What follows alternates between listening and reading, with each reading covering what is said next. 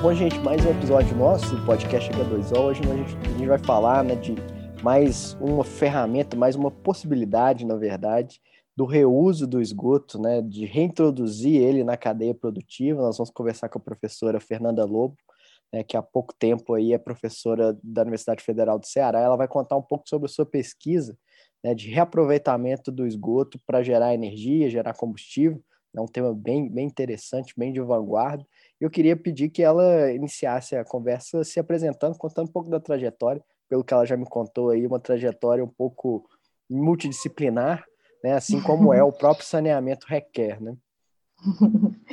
Oi, gente. Bom, é, como o Lucas falou, né? Eu sou a Fernanda, Fernanda Lobo. Minha trajetória é, é um pouco diferente e longa, né? Eu sou de Manaus, né? Apesar de muita notícia dizer por aí que eu sou cearense, eu não sou cearense, eu sou amazonense. Né? Eu sou de Manaus, sou formada em engenharia elétrica pela Universidade do Estado do Amazonas e em engenharia civil eu sou formada pela Federal do Amazonas. Então, na época que eu passei, né, no vestibular, a gente podia ter duas matrículas em universidades públicas. Hoje em dia isso não é mais possível. Então, eu tive essa sorte de poder fazer duas graduações na época de graça, né? e aí tenho essa formação que me deu a oportunidade de entrar numa pesquisa que é muito interdisciplinar, né? multidisciplinar. Então, depois de terminar minhas graduações, na, no final já do, do meu curso, tanto da elétrica quanto de civil, eu tive a oportunidade também de fazer intercâmbios, né, mobilidades acadêmicas, uma delas foi o Ciências Sem Fronteiras, e aí acabei indo para os Estados Unidos, onde me interessei muito pela, pela área tanto de energias renováveis dentro da área de elétrica, quanto a área de saneamento dentro da engenharia civil. E aí acabei pulando o mestrado e indo direto para o doutorado, na época também era a Bolsa do Ciências Sem Fronteiras, né, doutorado pleno. E aí fui para a Universidade do Colorado, em Boulder. E lá eu me descobri, porque foi quando eu conheci as tecnologias bioeletroquímicas, e aí eu conseguia juntar duas das minhas paixões na área da pesquisa, né, que era justamente o tratamento de esgoto e as energias renováveis, que é onde eu achei a célula combustível microbiana e todas as tecnologias bioeletroquímicas, que é a minha pesquisa até hoje. E aí agora eu trabalho aqui na Universidade Federal do Ceará desde, dois, desde dezembro de 2018. Então, como o Lucas falou, né, recém-concursada aí na Universidade Federal do Ceará. Pois é, eu peguei justamente a época da transição. Quando eu fui fazer vestibular, foi, acho que foi a data limite para essa possibilidade de ter duas, é, de cursar dois cursos ao mesmo tempo. Engraçado, você é. falou de, de Boulder, eu tenho um primo que fez estudo de areia metalúrgica que fez o Ciência e Fronteiras lá também, no Colorado. Em, em Boulder, é, a metalúrgica é muito grande em Golden, na universidade, na Colorado School of Mines, que é muito do lado de Boulder. Ah, eu então morei lá um tempinho também. É, então deve ser isso, deve ser de perto, enfim. Agora você falou aí da sua pesquisa, né? Células bioelétricas microbianas, enfim, o que, que, que é isso, né? Como que é esse mecanismo de, de, de produzir energia através do esgoto, né? Pois é, porque a gente fala muito, né, tem uma tecnologia já sendo pesquisada há muitos anos, né, da, da produção do metano, do biogás, né, da digestão anaeróbia, e quando a gente fala, quando, sempre quando eu falo sobre geração de energia com tratamento de esgoto, todo mundo acha que eu trabalho com isso, né, e não é eu trabalho com essas células combustíveis microbianas. Então, é um processo também biológico, né? Por isso que elas são microbianas, não são só células combustíveis. Então, as bactérias que nos, nos auxiliam aí nessas células. Então, como isso funciona? É através de respiração anaeróbia. Só que as bactérias que moram dentro dessas células combustíveis, né, que é como se você pegasse uma célula combustível química normal, tem dois eletrodos, né, um ânodo e um cátodo, mas quem faz o trabalho, né, catalisador das reações são as bactérias. Então, essas bactérias que têm a, habilidade de transferir elétrons para fora da sua célula, né, que são chamadas bactérias eletroativas, elas conseguem consumir a matéria orgânica do esgoto e na hora que ela faz a respiração anaeróbia dela, que vai produzir seus elétrons para sua própria respiração, a gente pega e rouba esses elétrons delas, né, usando um circuito externo aí é, através desses eletrodos, né? Então é como se a gente estivesse quebrando a reação da respiração dela em, em duas meia reações, né? Então a gente vai roubar elétrons dessas reações de respiração anaeróbia dessas bactérias, né? E essas bactérias, por sorte nossa, elas ocorrem naturalmente no esgoto, né? Uma das mais famosas e mais utilizadas é a geobacta, e muitas vezes a gente nem precisa é, isolar culturas puras. A gente pega é, lodo, umas gotinhas de lodo da digestão anaeróbia, coloca dentro do reator, coloca esgoto dentro e elas mesmo conseguem fazer as, o seu biofilme dentro de cada um dos eletrodos. Então, é mais ou menos assim que funciona, né? Não é, não é tão simples assim como eu estou falando, mas assim dá para ter uma ideia. É porque no caso do, do, biogás, né, o processo de produção de energia a partir disso é a partir da queima desse gás, assim como é, por exemplo, o gás natural, né? Isso. No caso específico é uma geração de energia já de, de caráter elétrico, né, uma energia elétrica. Isso, corrente elétrica direta. Então, por a, por a gente estar tá roubando elétrons, né, dessa reação, então, se você colocar em um fio elétrons organizados, isso é corrente elétrica, né? Então, nesse caso da célula combustível microbiana, né, que em inglês chama MFC, é, você tem corrente elétrica direto. E outras tecnologias bioeletroquímicas, você utiliza esses elétrons para criar outros combustíveis, se você quiser, como é o caso do hidrogênio, né, que foi aí o meu último artigo que fez bastante alvoroço, que tem é, aparecido muito em, em, reportagens, etc., que foi a primeira vez que a gente conseguiu produzir hidrogênio sem nenhuma energia externa, né? Que, na verdade, a gente utilizou justamente esses elétrons aí armazenados durante um tempo para criar corrente elétrica e fazer uma eletrólise, né, para produzir hidrogênio. Tudo a partir da energia química do esgoto. Entendi, separando as, a, os átomos né, da molécula de água, né? De, de H2 e Isso. E aí você produz hidrogênio puro, sem, sem grandes montantes de energia, né? Você gosta de falar. A energia é. vem desse processo, vem do esgoto, então, né? Isso. É, isso já é um processo que a gente vem estudando já de uns 10 anos para cá, da produção do hidrogênio também, além da, da produção de corrente elétrica direta, mas sempre a gente precisava, como não é uma, a, a evolução do hidrogênio não é uma reação que ocorre espontaneamente, sempre precisa de energia externa, então a gente usava a energia do esgoto e mais uma energia extra que a gente colocava ali com uma, uma fonte né, de tensão. E aí a gente conseguiu, com o tempo, diminuir, diminuir, até chegar ao ponto da gente conseguir só a partir da energia química do esgoto, lógico, usando eletrônica de potência, os circuitos, específicos para essa tecnologia e conseguiu aí produzir hidrogênio sem acrescentar nenhuma fonte externa, só a partir do esgoto. Uhum.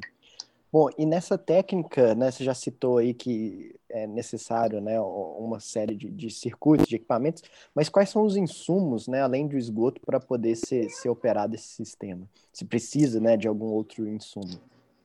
Pois é, o, o, o, essencial são as bactérias, né? Como eu falei, que a gente pega um pouquinho de, de, de umas gotas do lodo aí de digestão anaeróbia, o esgoto, que pode ser esgoto doméstico, industrial, etc.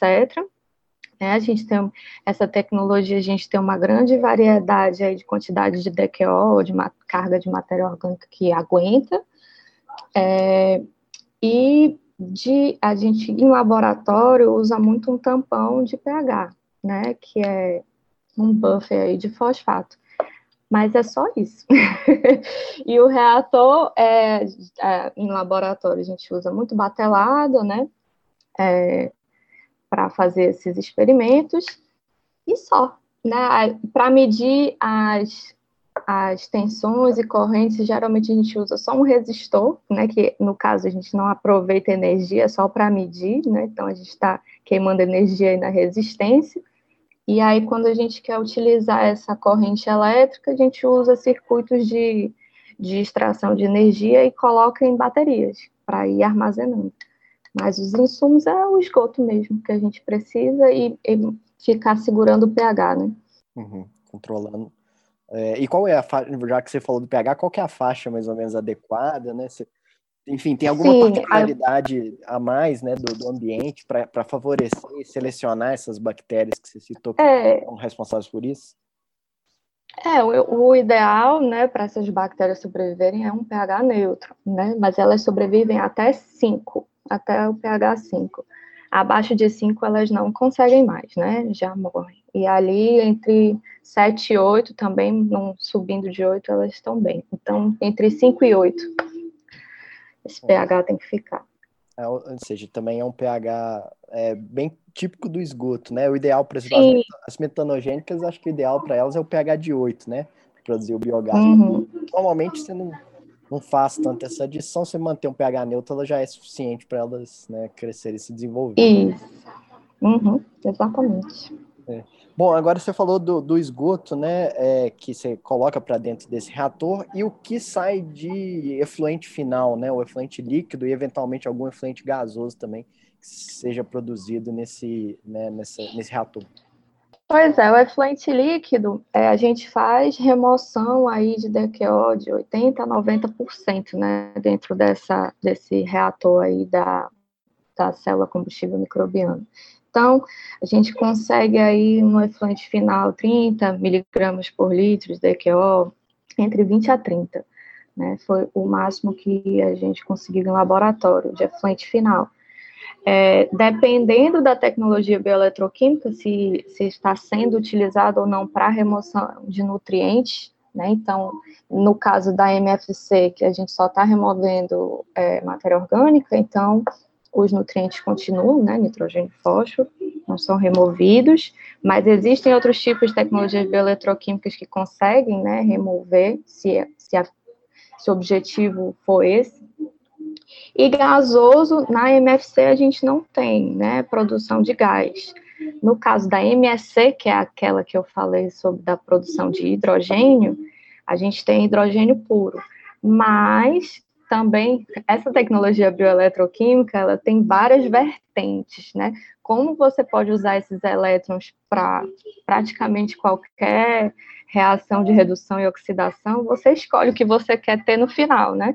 Então tem gente que prefere produzir metano, tem gente que prefere produzir hidrogênio e tem um, uma uma vertente aí da, da comunidade acadêmica que está produzindo o chamado itano, né, que é uma mistura de hidrogênio com metano.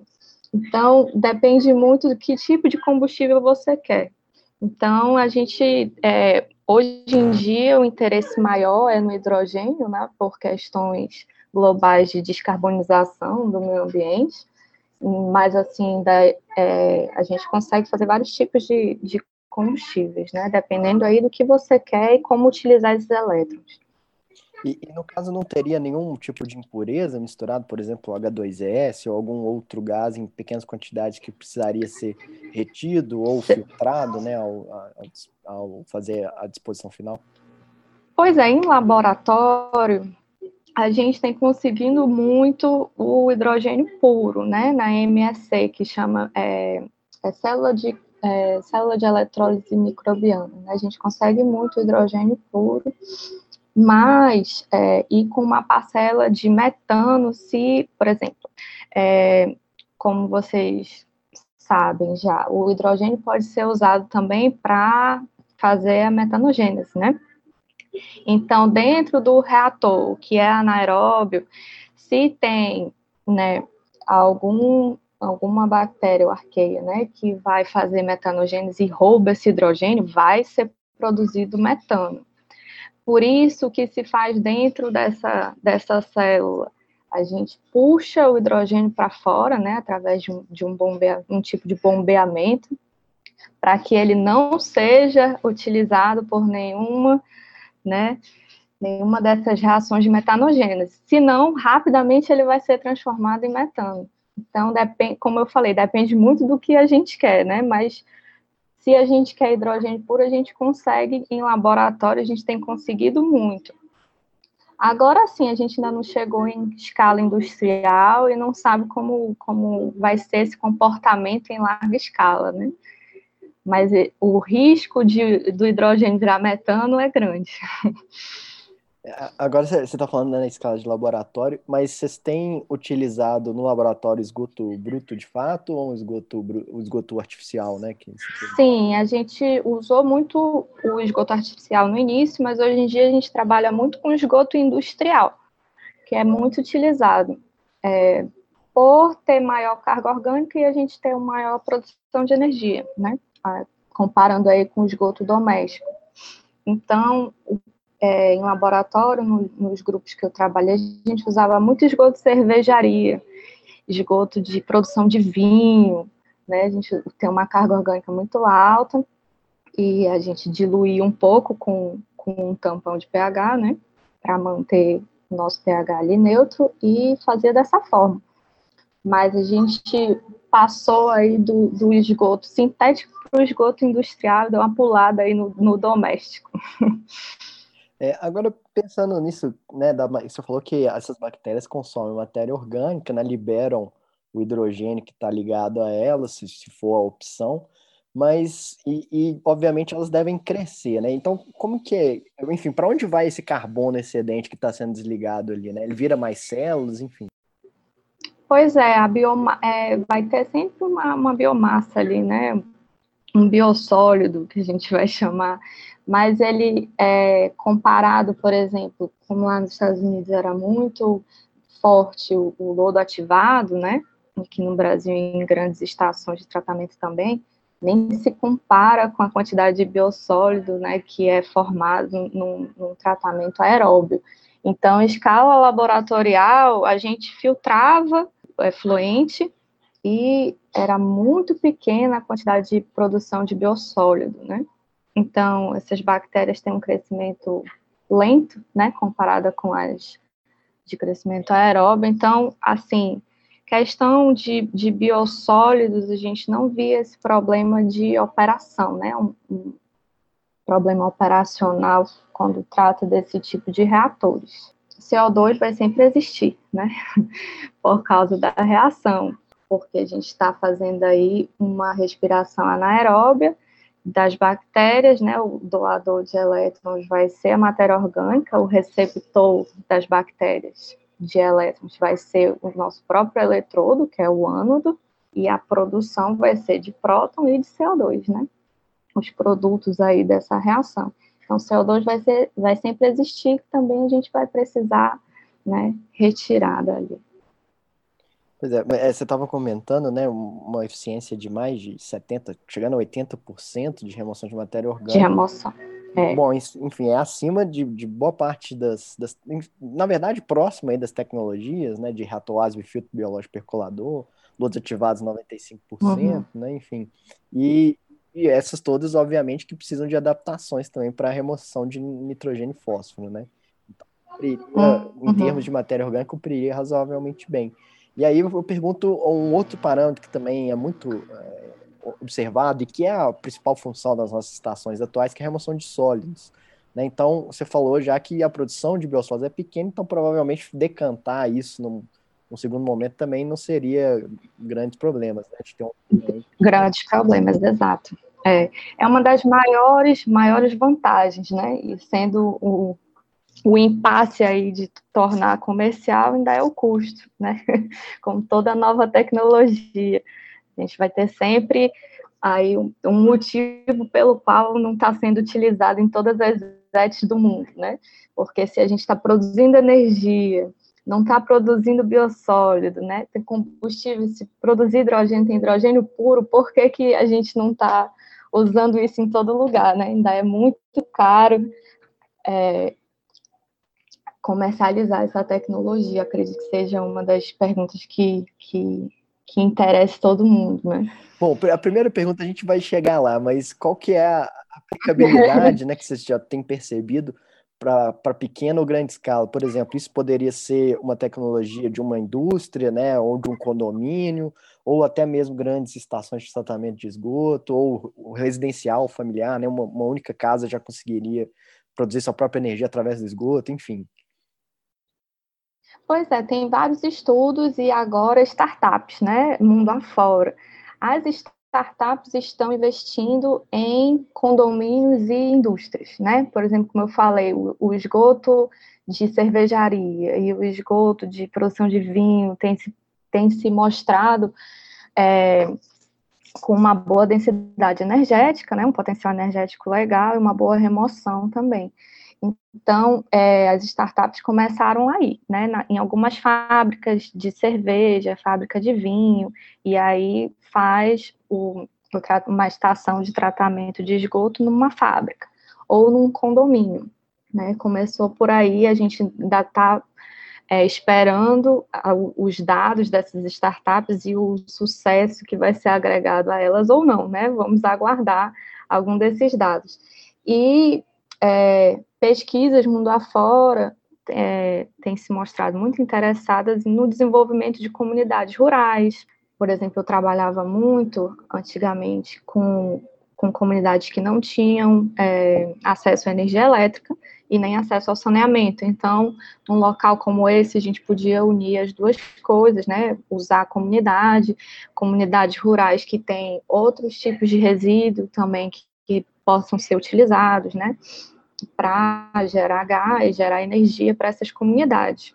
É um pouco mais difícil, né? Os, os dados das pesquisas recentes mostram que a carga orgânica não é tão alta assim para que gere energia suficiente para essa comunidade, mas em locais onde não tem nada de energia, ainda vale a pena utilizar esse tipo de sistema, né? Para quem tem investimento, né? Como eu falei, a tecnologia ainda é cara, então se você tem alguém interessado em investir numa comunidade rural, que a comunidade em si não vai poder pagar, né? É, os resultados são legais em, em questões sociais, né? Mas, por enquanto, questões comerciais, a aplicabilidade está em fábricas, em condomínios, etc. E aí estamos aguardando para ver os custos baixarem e a o potencial energético aumentar também com o avanço das pesquisas, para a gente ver em grandes estações de tratamento de esgoto, ou até cada um na sua casa fazer seu tratamento. Mas é, acredito que centralizar um pouquinho é onde a aplicabilidade fica melhor, né? Cada um produzir sua energia é muito pouco, né? A quantidade de esgoto que a gente produz, né? Eu produzo aqui na minha casa 14 14 metros cúbicos por mês. Isso não, não dá, dá para carregar só meu celular aqui em casa. né? Então, o ideal seria a gente é, centralizar um pouquinho em comunidades, né? bairros, cidades pequenas, etc. Uhum. É porque, igual você comentou, né, da própria da questão do biogás, eu já vi que já existe hoje em dia produtos no mercado, né, de é, produção de, é, de gás para substituição do, do gás de cozinha, né, e que a cada, acho que, Sim. se não me engano, um quilo de, de alimento que você joga no, no equipamento, ele te gera duas a três horas de, de possibilidade né, de, de, de, uma chama né, no, no, seu fogão. Enfim, eu não sei se eu estou uhum. certo aqui nessa, nesse dado, eu vi um, um, produto que tinha essa propaganda, eu não lembro certos números. Mas em, em relação uhum. a isso, você uhum. já até citou aí, né, a quantidade de metro cúbico produzido, qual que é a quantidade de energia que é possível retirar a partir né, da, dos principais aí, do, das mecanismos principais dos quais você tem mais contato, né, e o quanto isso representaria uhum. do consumo de uma residência, né, de padrão médio. Pois é, depende muito. É, todo, todo sistema biológico, né, vai depender muito do tipo de esgoto que a gente está utilizando, porque o esgoto tem disso, né, ele, ele não é consistente, né, o tempo todo. Depende do tipo de esgoto que você está utilizando, depende né? Depende de várias coisas, mas depende do tipo de reator que você está utilizando, qual é o material do eletrodo. Então, esses dados né, de pesquisa não são consistentes, mas de uns tempos para cá, assim, de 2014 para cá, a gente na pesquisa tem tentado normalizar todos os dados em relação a quilowatt por metro cúbico. né, em questões de potência. Então, em reatores pequenos de laboratório, tem se normalizado uma densidade de potência aí de até 2,87 kW por metro cúbico. Esse aí ficou o número que, que a comunidade acadêmica, né, e a junção de dados de pesquisas até agora é, mostraram. Isso em reatores pequenos de laboratório. Quando começa a, a gente ter tendo esse problema agora, né, de escalar, deixar os reatores maiores, o número desce um pouquinho, mas não muito, porque a gente conseguiu entender que não pode afastar muito os eletrodos um do outro, senão a resistência interna aumenta muito. Então, a questão é aumentar, conseguir aumentar o volume de esgoto sem afastar os, reator, os eletrodos um do outro. Então, a gente conseguiu aí manter essa densidade de potência por aí. Né? Então, 2,87 kW por metro cúbico, que é o que a gente está conseguindo fazer até agora. Tentando melhorar todo dia, né? E, em relação ao, ao, custo, você teria também um, um valor de base assim, de, de, reais por metro cúbico tratado ou para capacidade é. de tratamento, né? É, em real, eu não vou ter como te dizer, porque, como eu te falei, né, eu eu estava fora do Brasil e essas pesquisas todas estão sendo feitas lá fora. Né? Então, eu tenho assim, em dólar, em euro, né? por enquanto, e a gente ainda não pelo fato de eu, de eu estar tá começando agora aqui no Brasil a montar tudo, a gente ainda não tem esse preço em real, né? E hoje em dia não faz sentido a gente sair multiplicando o valor que eu tenho aqui em dólar, multiplicar por real, porque eu, é, o dólar está num preço absurdo, né? A gente tem que chegar nos nos, nossos números com os materiais que a gente tem aqui, né? Mas é, os últimos dados que eu tenho de custo, é, questão de 10 dólares por litro de tratamento. Um dos, assim, um dos melhores custos que se tem, mas isso pode melhorar muito, porque nós temos aí um catalisador no cátodo que é de platino, todo mundo vem usando, e é muito caro platino, né? Então, tem já estudos muito bons aí na praça, né? usando carbono ativado no lugar do platino, né, que é muito mais barato, e aí esses custos vão sendo atualizados, né, o material dos eletrodos é o que é mais caro, né, principalmente do cátodo, porque o ânodo é todo um processo biológico e o cátodo já é um processo químico, e aí é que encarece. Então, muita pesquisa tem, tem acontecido aí em relação à reação do cátodo e trocando os catalisadores, mudando o material do eletrodo para esse custo baixar. Né? Então, acredito que esse estudo vai ser muito importante de ser feito agora aqui no Brasil, que é um dos estudos que eu pretendo fazer, né, e tem alunos trabalhando nisso esse ano, é justamente um estudo econômico e ambiental da implantação dessa tecnologia aqui no Brasil. A gente vai começar, inclusive, nessa nossa região do semiárido, né, na região do nordeste do Ceará. Bom, aí uma questão que, que me veio aqui agora é porque você comentou, né, que foi publicado um artigo, né, sobre essa questão da produção do, do hidrogênio sem a necessidade de aportar mais energia, né, só com, com a energia próprio sistema. Isso. É, no caso, então, como há um, um, artigo publicado, essa tecnologia ela não tem uma patente? Como é que está essa questão? Pois é, assim, patentes tem várias, é, porque como eu te falei, é, todo dia tem alguém que inventa uma nova configuração para os reatores e diz, ah, essa configuração a gente tem uma potência maior do que a outra. Aí vai lá e patentia, né? Ou então eu descobri um combustível novo que dá para fazer, né, num, numa variação da tecnologia bioeletroquímica, aí patente. Então, é, todo dia tem uma patente nova, né, mundo afora. Então, a questão das patentes está por aí. Geralmente, quem patentia são as universidades, né? Muitas universidades americanas, a Penn State tem muitas é, patentes, universidades da Califórnia, alguns institutos, eh, laboratórios de pesquisa nacionais. Geralmente quem faz as patentes são é, o pessoal da, da comunidade acadêmica mesmo, é, que vem realizando essas pesquisas. Em relação a esse artigo que eu fui uma das, das autoras principais, né, a gente ganhou até um prêmio é, ano passado pelo que existe uma, uma, uma, associação mundial das tecnologias bioeletroquímicas, né? Então, a gente ganhou aí um prêmio de inovação do ano, um artigo de inovação do ano.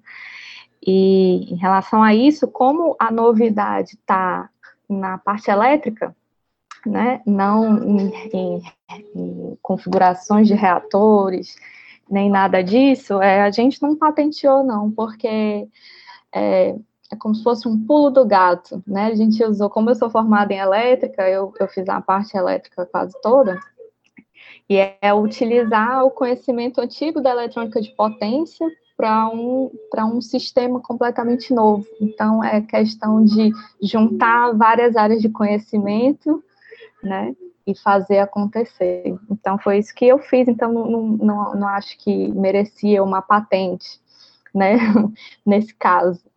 Mas, é, que às vezes o pulo do gato está em coisas simples, né? É que às vezes falta a expertise, né? Enfim, várias áreas tem isso, né? Se, se vem alguém com um olhar, com uma visão um pouco diferente, consegue melhorar é uma questão que, que não é o, o, o, núcleo ali, por exemplo, a questão não é tratamento do esgoto, né? É, enfim, na verdade, é, é, tratamento de esgoto, mas com essa interface muito, muito grande, né? com a questão da produção de energia, como se fosse uma, uma bateria, né, uma produção de um circuito elétrico, etc. E que para quem é. é da área, muitas vezes, né, eu, por exemplo, na minha graduação como engenheiro ambiental, sanitarista, eu não tive nem eletromag. Hoje em dia está na, na grade do pessoal, né? Mas para mim faço a mínima ideia de como que funciona, nem o básico, né? Nem aqueles negócio de colocar os fiozinhos um no outro e, e medir a direito. Então, assim, como é que eu vou pensar na coisa mais, mais atual, né, mais de vanguarda que existe nesse sentido? Para casar, tem que ter né, essa disciplinaridade mesmo. Né?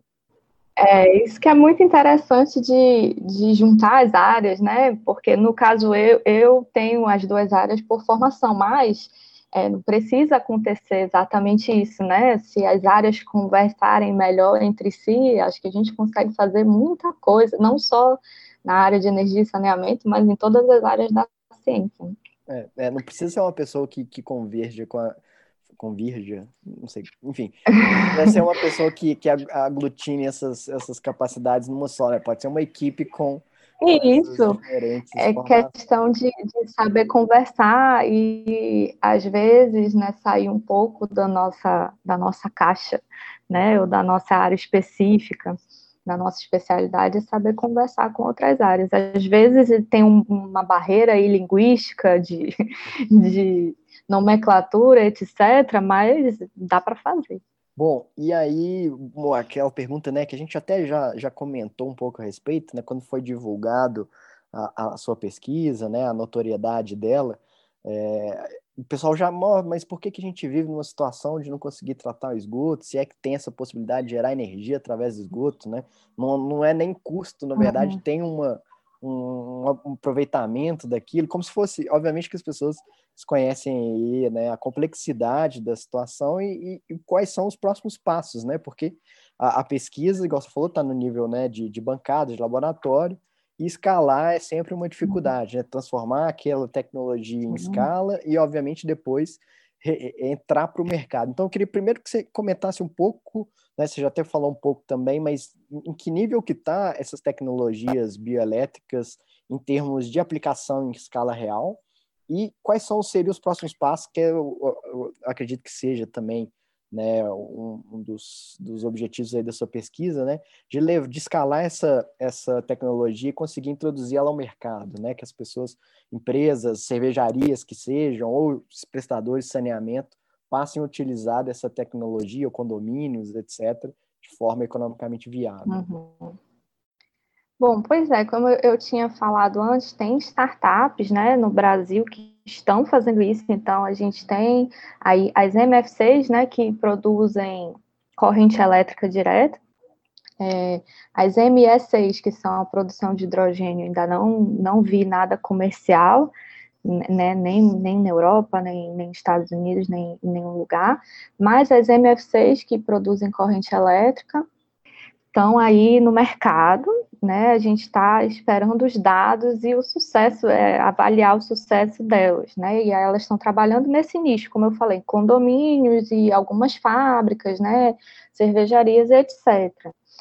É, acredito que esteja dando certo, apesar da gente não ter dados por ser por ser empresas, né? Por ser privado. É, mas enquanto elas estão funcionando, acredito que o sucesso está acontecendo, né? Enquanto não está falindo startup, a gente acredita que o, o modelo comercial está funcionando. É, por enquanto, a gente está nessa situação, né, de corrente elétrica, é, produção de corrente elétrica e abastecimento de baterias para fazer o offset da própria, do próprio consumo de energia dessas fábricas ou de condomínios, etc. E é, eu acredito que para a gente sair aí da bancada, né, de laboratório, a gente vai precisar muito da boa vontade é, das, das empresas de água e esgoto que queiram experimentar, né, queiram se aventurar, se arriscar numa tecnologia nova, né, porque a gente sabe que essa, essa transição sempre de sair da bancada de laboratório para ir para uma área comercial ou até para uma estação de tratamento de esgoto municipal, é um pulo muito grande, né? Um salto grande de vários anos, etc.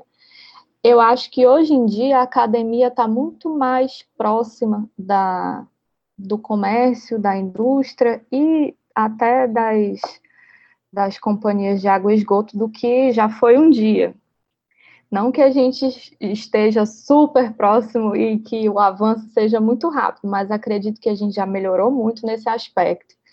E as parcerias público-privadas também são muito importantes nesse, nesse momento, porque é, quem tem dinheiro para investir e quer se arriscar, né?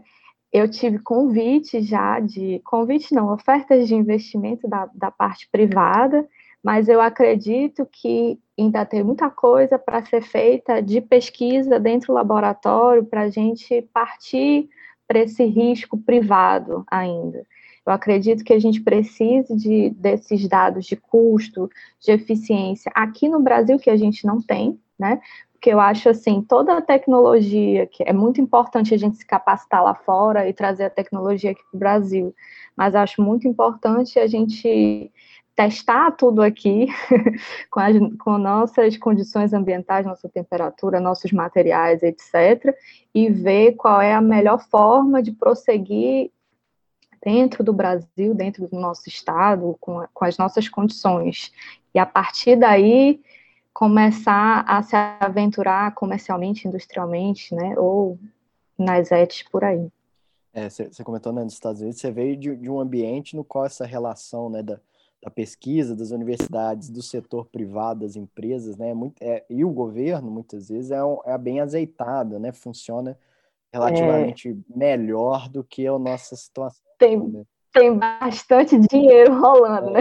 Não, fora, Essa é a verdade. Você falou que no, nos países desenvolvidos, né, de startup, se ela, se ela existe é porque ela está seguindo a vida, mas tem também um pouco dessa, dessa bolha, né, que foi criada internacionalmente de algumas startups que passam anos no, no vermelho, né, sem trazer lucros Sim. e que ninguém sabe ainda o que, que, isso vai se tornar, né, que às vezes vive muito de expectativa é, e que se há Sim. muita empolgação, né, de que há uma inovação uhum. mas que às vezes é igual o pessoal falar, ah, o WeWork está revolucionando o mercado e tal, sendo que é uma imobiliária, né? Um, grupo uhum. imobiliário, né? Não tem nada de novo, só ali um, uma camada de digital em cima, né? E, inclusive, quando é. o IPO, eles quebraram um pouco a cara, né? Enfim. Então, assim, tem, tem uhum. essa questão. Mas, é, agora, uma ponto do saneamento, né? Igual você falou dos prestadores de saneamento, né? É, não sei quanto você está próximo, mas eu que, que vejo, né? Trabalho com, com isso aqui no Brasil, sei do, do conservadorismo, né? da falta de, de vanguardismo de muitos, né? Enquanto existem alguns casos pontuais aí de, de certa vanguarda. própria, a própria né, a questão do reator ASM, né, adotar o reator ASM, teve várias resistências, hoje em dia está bem consolidado. O reuso do lodo, né, que foi um movimento uhum. na Sanepar por conta de um, de um cara que trabalhava lá e falou: nós vamos fazer isso, que era engenheiro agrônomo. Né? Ele entendia uhum. da questão da aplicação do lodo, Cleverson, né, Andreoli, hoje é um dos maiores referências uhum. nesse, nesse tema, porque ele bancou a ideia e falou: nós vamos fazer. Hoje em dia a Sanepar usa 50% do lodo que ela está gerando nas ETs como para produzir biossólido. Né? Bom, e nada mais acho que adequado essa nossa conversa nessa semana, né, que é a semana da mulher cientista, né, das meninas e mulheres. Ah, é verdade, foi ontem, né? E fantástico que, que esteja, né, conversando com, com a professora das nossas universidades, tão atacadas nos últimos tempos, mas desenvolvendo uma pesquisa de ponta, né, é. né, mundialmente de ponta, é, enfim, com, com vários é, espaços aí, com muita possibilidade para o futuro, né? E aí eu queria deixar ao final, se você tiver mais alguma coisa a comentar da tecnologia, da pesquisa, e, e também deixar uma mensagem final aí para os pessoal que, que ouve a gente. Ah, legal. Primeiro eu queria parabenizar todas as mulheres, né? É, a gente ainda está não muito bem representada aí na área, mas eu vejo isso mudar diariamente. Tem até uns projetos de extensão levando é, incentivando as meninas, a gente vai, antes da pandemia, óbvio, né, que agora a gente não está indo nas escolas, mas indo nas escolas de ensino médio da rede municipal aqui de Fortaleza, para incentivar as meninas a dizer, olha, eu sou mulher e eu sou cientista, né? É, você também pode. Eu acho que é importante incentivar as meninas a dizer que a área da ciência, da tecnologia, a área de exatas, de engenharia, também é uma área de mulher, né? Eu fui é, a única mulher da minha turma de engenharia elétrica, né? Na engenharia civil já é bem melhor. Mas, assim, eu vejo isso mudando cada dia, fico muito feliz, por isso quero deixar meus parabéns a todas as colegas aí, muita mulher fazendo muito trabalho legal. Agradecer o convite aqui para dar entrevista, achei muito legal também. E a mensagem final sobre a tecnologia, eu acredito que o vontade de mudar a gente tem, né? Porque eu acho assim, dentro do, do saneamento básico aqui no Brasil, infelizmente, é, a gente tem números muito tristes ainda, né? De cobertura, não é nem de até de coleta, não é nem de tratamento ainda, né? Então Aí eu venho aqui falar de uma, uma tecnologia nova que trata esgoto e gera energia ao mesmo tempo, né? E a gente tem que lembrar ainda que a gente precisa primeiro coletar o esgoto né, da população, que nem isso tem. A gente faz trabalhos dentro da universidade que vão de pesquisas de vanguarda, mas também tem trabalhos de extensão que a gente vai em bairros aqui em Fortaleza que tem esgoto a céu aberto né? Então tem esse grande contraste aí, e é o que eu venho falando é que a gente precisa se conscientizar do saneamento básico no Brasil, que eu dou aula tanto de energias renováveis quanto de saneamento. Então, quando eu vou dar aula de energias renováveis e vou mostrar os dados de energia do Brasil, são lindos, porque a gente tem uma matriz limpa, né? E quando eu vou mostrar os dados de, de saneamento, são sempre números muito tristes. E eu queria muito que a gente pudesse arrumar aí esses, esses dois dados, né? Queria muito poder juntar essas duas coisas, que é, uma, que é a, pesquisa que eu tento fazer já há vários anos. E eu acho que é, mostrar o valor do esgoto, talvez a gente consiga é, mudar a situação do saneamento básico, né? Pensar que o esgoto não precisa ser jogado fora, não precisa só ser limpado ou removido. a gente pode transformar o esgoto em, em produto, em energia, em renda, em combustível. Talvez isso mude um pouco o olhar para o saneamento básico e a gente consiga mudar esses dados aí que são de piores do que de país de terceiro mundo, né? Então a gente tem esse objetivo principal. É, eu ia falar que isso está muito casado com uma urgência, né? Que a gente tem de, de, sair dessa dinâmica da economia linear, né? E passar para uma dinâmica de uma, uma economia circular, reintroduzindo essa, essa, o que é rejeito hoje, né? Como um produto que pode né, nos gerar aí valor agregado, né? Enfim, gerar benefícios, qualidade de vida para as pessoas, né? Acho que isso é urgente e é a, é a chamada do, do, do, nosso século atual, né? Bom, professora, eu queria te agradecer demais pela disponibilidade de conversar com a gente. Ah, obrigada. Estamos aqui né, na, na, expectativa, boa sorte né, na sua pesquisa. Obrigada. Em breve a gente tem aí, o, o, o, a cada vez que a gente for dar descarga, a gente comemora que vai acender a nossa luz. Tomara, estamos trabalhando para isso. tá certo. Então, obrigado, gente. Esse foi o nosso episódio de hoje. Até a próxima.